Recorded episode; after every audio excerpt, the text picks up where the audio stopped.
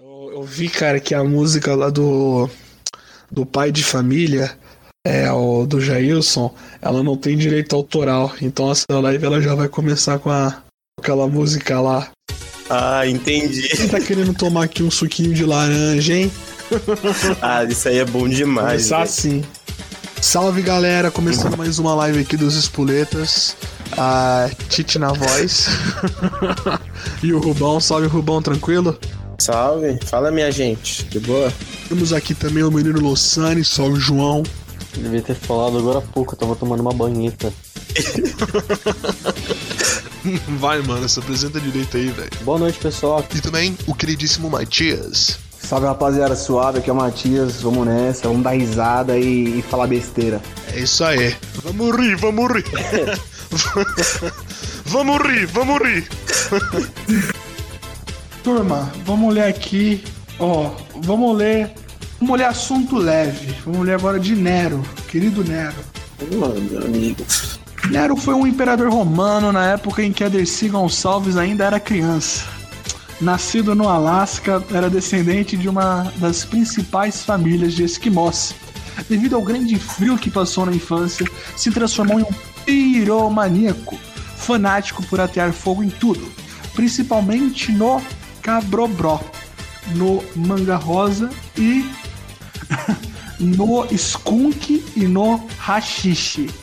Sua habilidade com fogo fez com que ele conseguisse favores de um político esclerosado romano, Ulisses Guimarães, com que tinha de dividir o seu salário. O servidor público do fogueteiro oficial de Roma, cuja principal responsabilidade era acender os candeireiros pendurados. Como é que é o das- nome disso aí você falou? Pendeireiros? Não, é os candeireiros pendurados nos postes da, ci- isso, da cidade.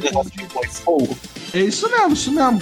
Com o objetivo de iluminá-la. Porém, por serem milhares, o Nero passava a noite inteira acendendo e ia até às seis da manhã. Como o dia já tinha raiado, agora Nero tinha que apagá-los, o que era mais rápido, para voltar a acendê-los ao cair da noite.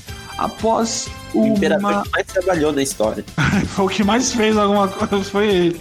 Após muitas reclamações da população romana, que as ruas só viviam às escuras, além de acusações de mau uso de verbas públicas para iluminação, pois havia testemunha de que Nero acendia desnecessariamente os candeeiros durante o dia. Por fim, o Nero perdeu o emprego, acusado de se beneficiar de uma sinecura, mas nunca deixou de pensar uma forma de iluminar toda a cidade de uma vez só e se vingar da população romana ingrata. Que, pra quem não sabe, ele, ele é dito que ele incendiou, né? Roma, né? Não foi? Botou foguinho. Tanto é que falou aqui, ó. O time favorito do Nero é o Botafogo. o Império ganhou as eleições em Roma numa eleição fraudulenta com a ajuda de seu amigo Fresquio, sendo um dos seus antecessores. Calígula foi normal para o mesmo promover uma suruba na capital romana. Nero considerava-se um artista e desejava ser tratado como tal. Ficaram famosas as suas festas e banquetes, em que obrigava a corte a ouvir os seus poemas e cantigas de apologia ao crime e ao uso de drogas.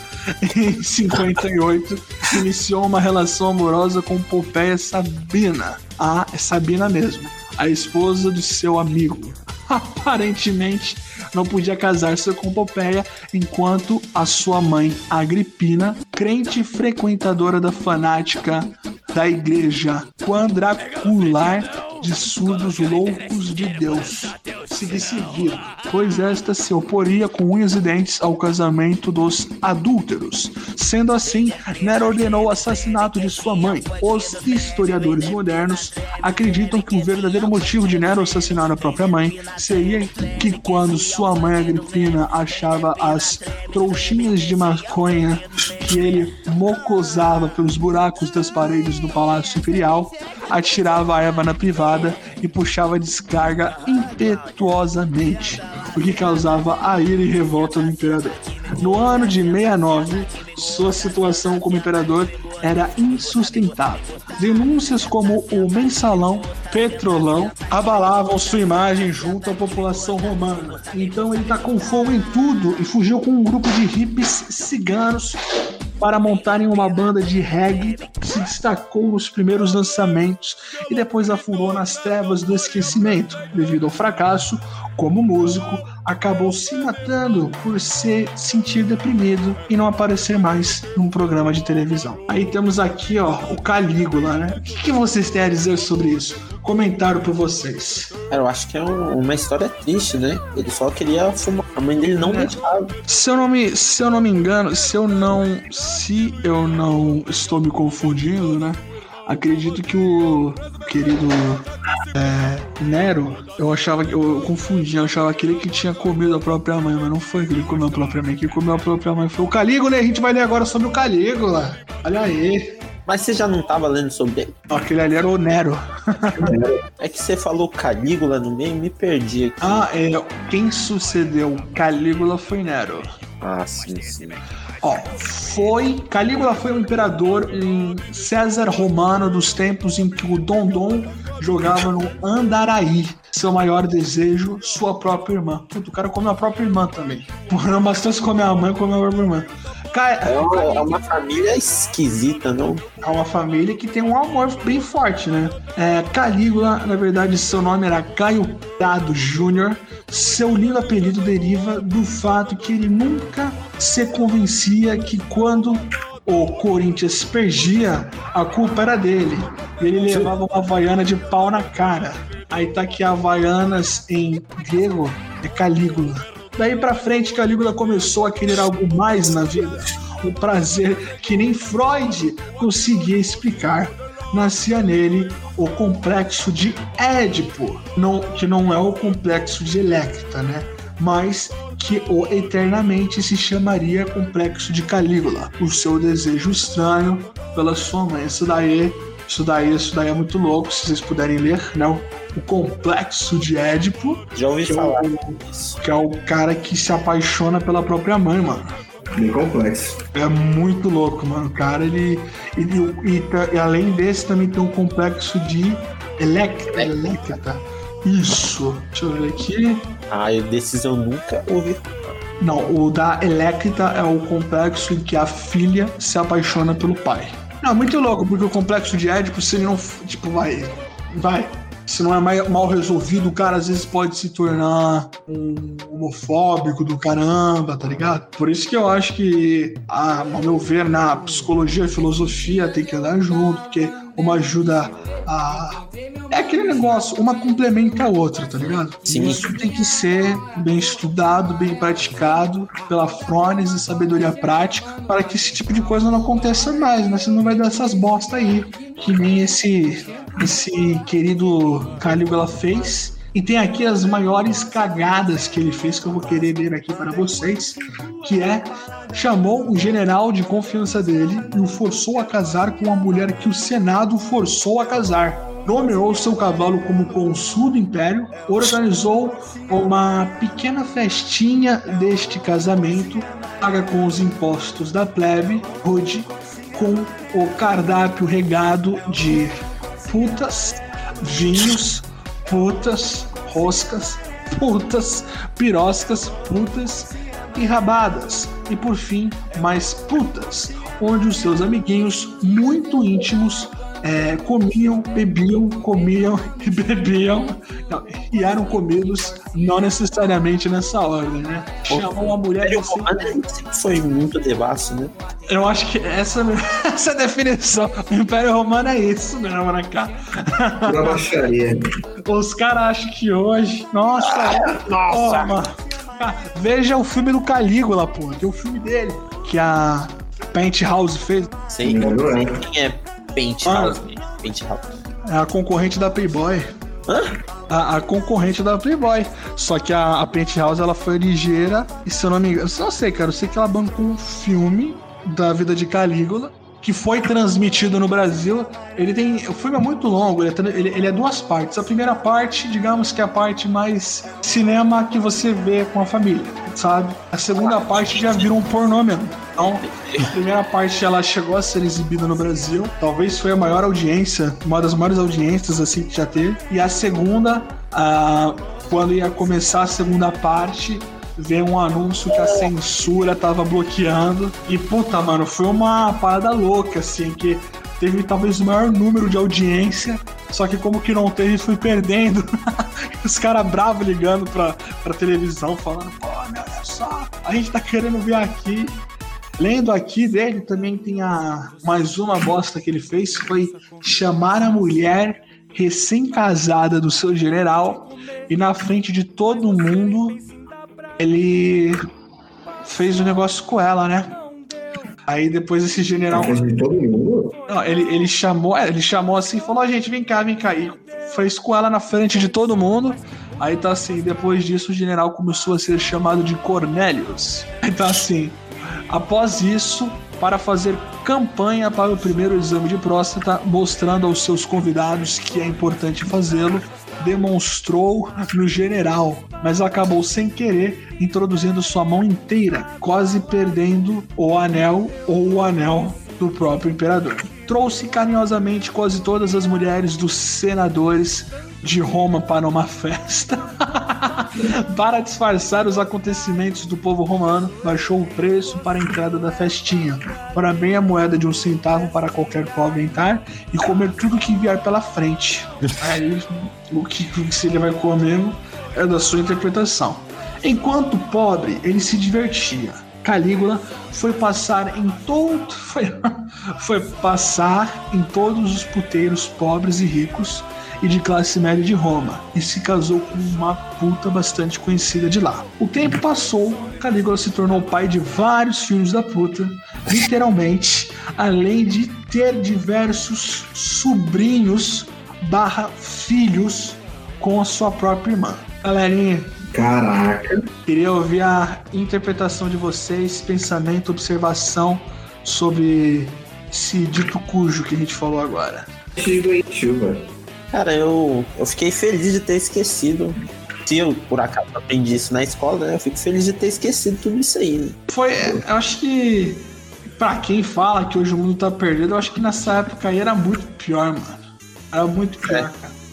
Os caras. eu tenho que concordar com você, cara, porque, sei lá, velho. Tipo, os cara- hoje tá tudo mais conectado, dá pra você saber o- as coisas estão acontecendo em outros lugares. Mas isso aí, ainda mais que era numa época que o cara tinha o poder só pra ele, queria fazer o que ele quiser. Quer dizer, ele podia fazer o que ele quiser. Mas o cara organizava orgia pública, mano. É que também tem. Mas hoje, hoje, hoje não tá dif- diferente, não, velho. Hoje- a gente tá voltando pra essa época, né, mano? É, não tá diferente, não. Mas isso que já ficou pra pandemia, mas. É, mas vai saber, né, mano?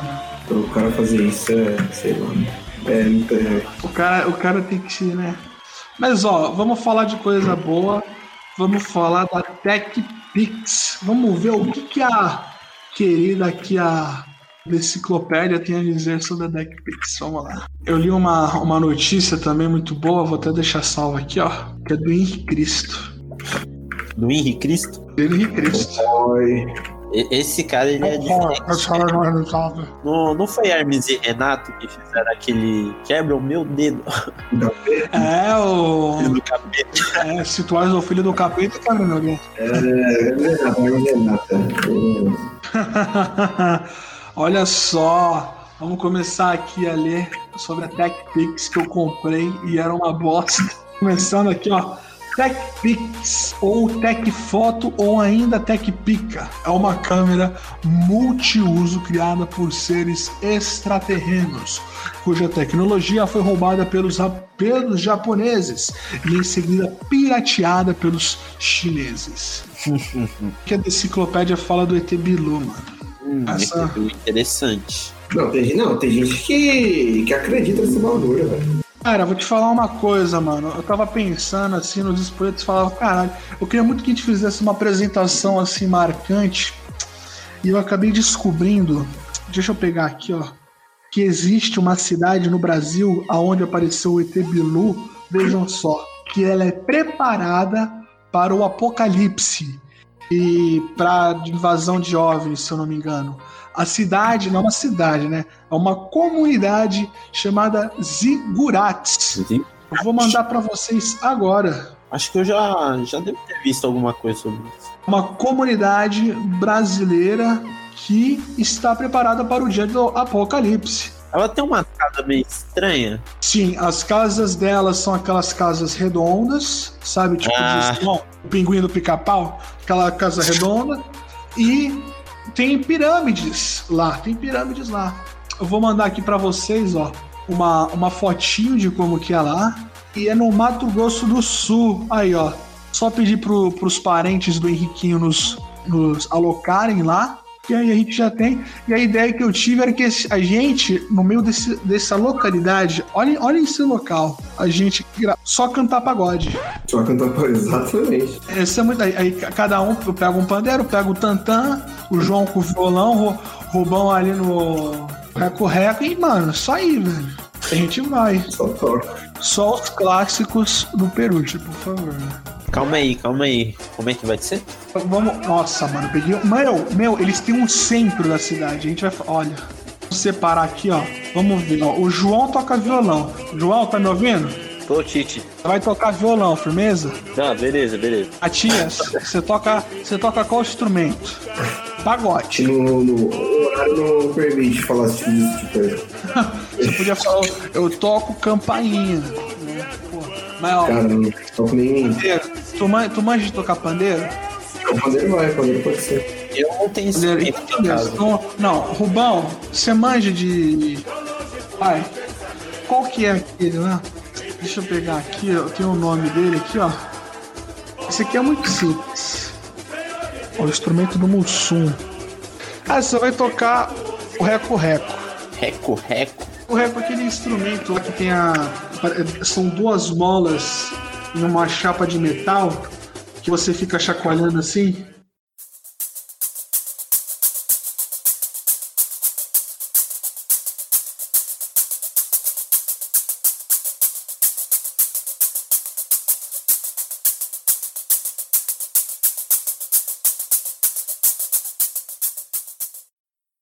É um chocalho? Não, não é chocalho. Aqui, ó, vou te mandar o que que é um reco-reco. Você tem ritmo? Tem. Ritmo? Perguntando pra mim? Você mesmo. Véi, isso aí eu não sei. Então, mano, ó, o, o reco-reco é esse daqui, ó, velho. Caraca, isso aqui parece um Uma churrasqueira elétrica. Isso é um instrumento mesmo? Isso aí é, mano, é. Você vai, ó, pega um negocinho aí, fica. E eu pego, vai o que eu gosto muito, que é o pique de mão. E a gente fica bem ali no meio, fica lá só.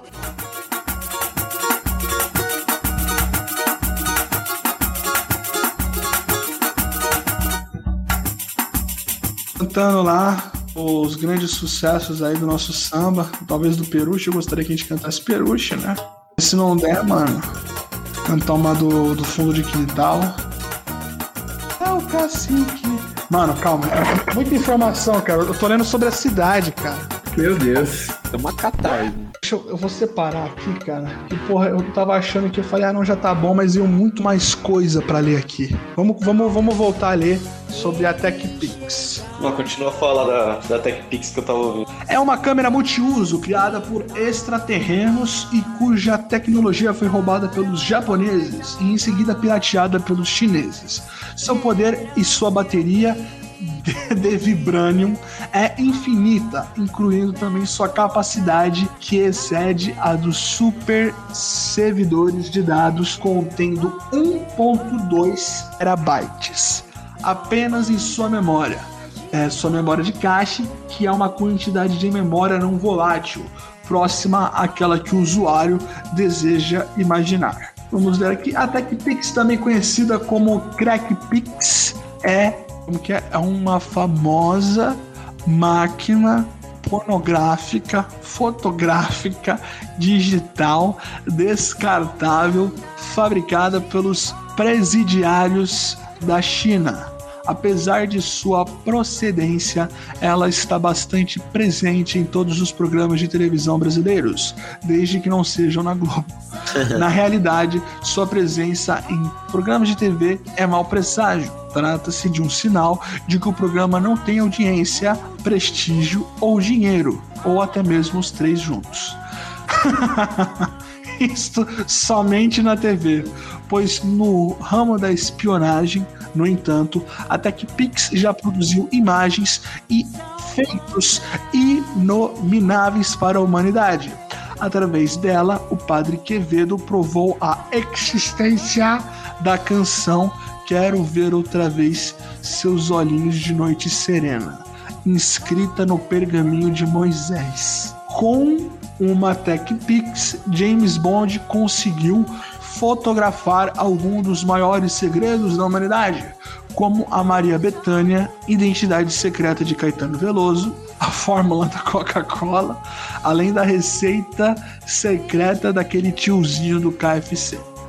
Fora a verdadeira identidade da Mama Brusqueta. Pô, que merda, eu conheci a Mama Brusqueta, mano. Sério? Eu saí do Peruche. Sim, eu saí, eu saí no Peruche, mano, em 2007. Eu fui de Cebolinha. Caramba. Ô, louco. Especialistas afirmam também que a famosa imagem da Santa da Janela que assombrou o Brasil em 2002 teria sido protagonizada através de uma lente de uma TechPix, mas nada está comprovado ainda. Imagens similares com as imagens noturnas da Guerra do Golfo, imagens de discos voadores, nazistas comendo a sua mãe, também são obtidas através de uma TechPix. O que faz, da mesma forma, a crença no que está se vendo ser parte fundamental da imagem.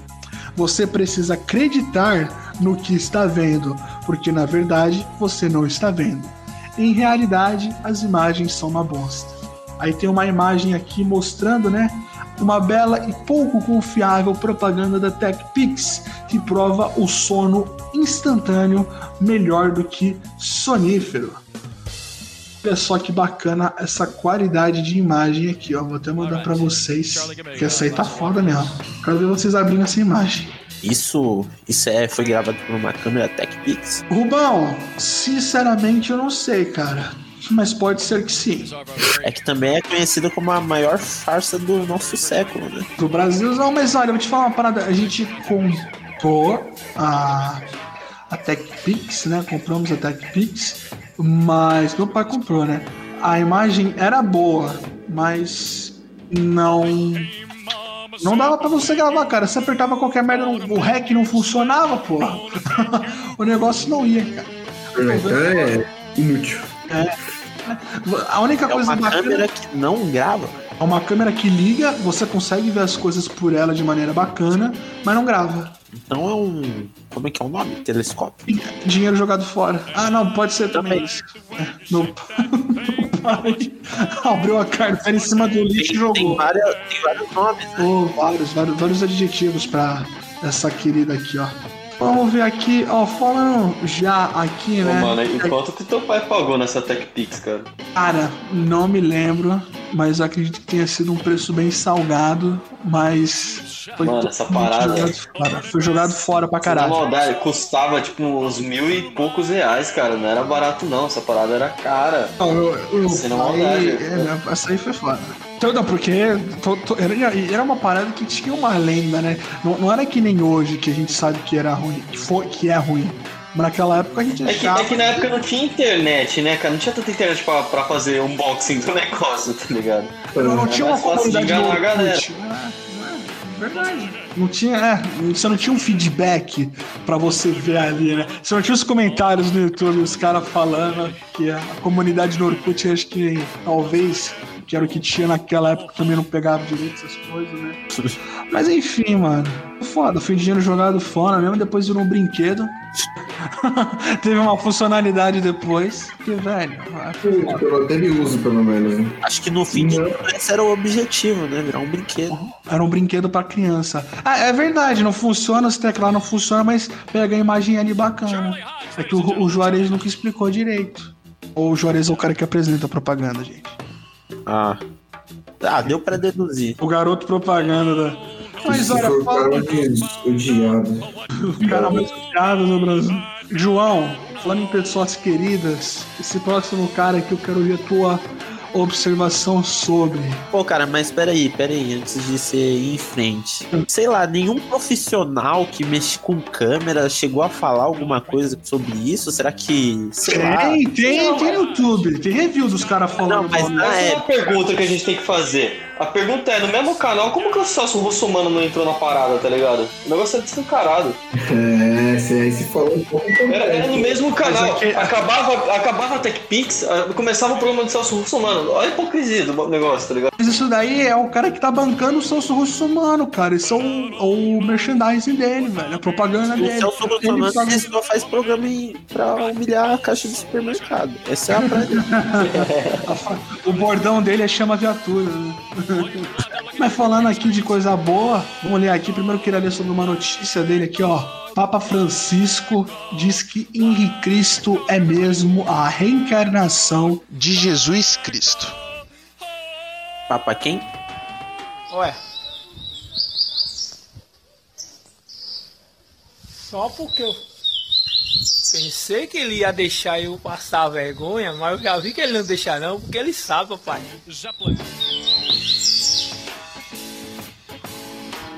É muita alegria. Ué. Ô papacapi! Ô papacapi! ué. É muita melodia!